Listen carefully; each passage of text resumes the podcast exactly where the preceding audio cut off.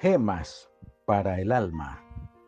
Pastores que oran.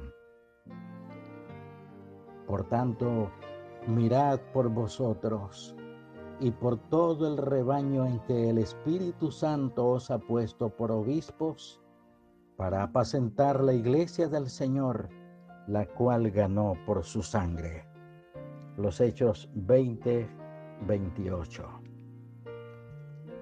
Se dice que Martín Lutero empleaba tres horas diarias en la oración y aquellas poderosas palabras que hacían temblar el corazón de la cristiandad fueron la expresión de un alma que así resplandecía con las llamas de la devoción.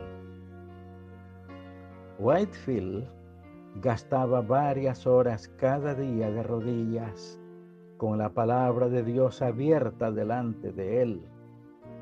Y de esta cámara de audiencia celestial salía para hablar aquellas maravillosas palabras de poder que conmovían las multitudes. De ese modo, aquellas eternas verdades pasaban por él más que como meras impresiones mentales se posesionaban de todo su ser y él no podía hablar sino con ternura y santa intrepidez, pues había visto luz en la luz de Dios y el mundo espiritual de este modo resplandecía con la luz que le rodeaba. Jesús mismo, el príncipe de los pastores, llevó una vida de incesante oración. Abrumado con la carga de las almas, despertaba cuando otros dormían.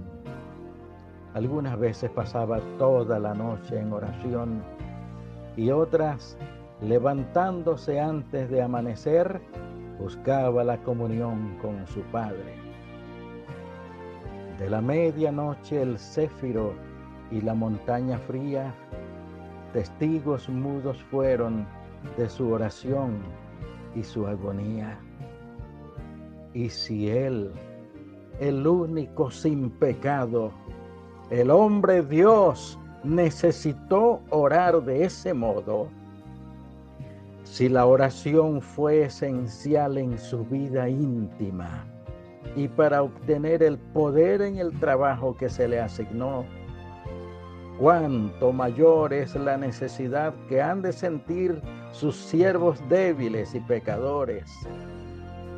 Si la comunión con Dios ocupó un espacio tan grande en la vida del gran pastor, con seguridad que no debe ocupar menos en la vida de los pastores subalternos. Oremos.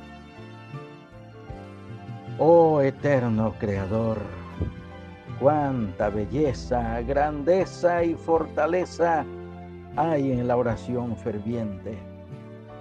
Ayúdanos a utilizar ese recurso de incalculable valor en todos los aspectos de nuestra vida. En el nombre de tu Hijo Jesús lo hemos rogado. Amén.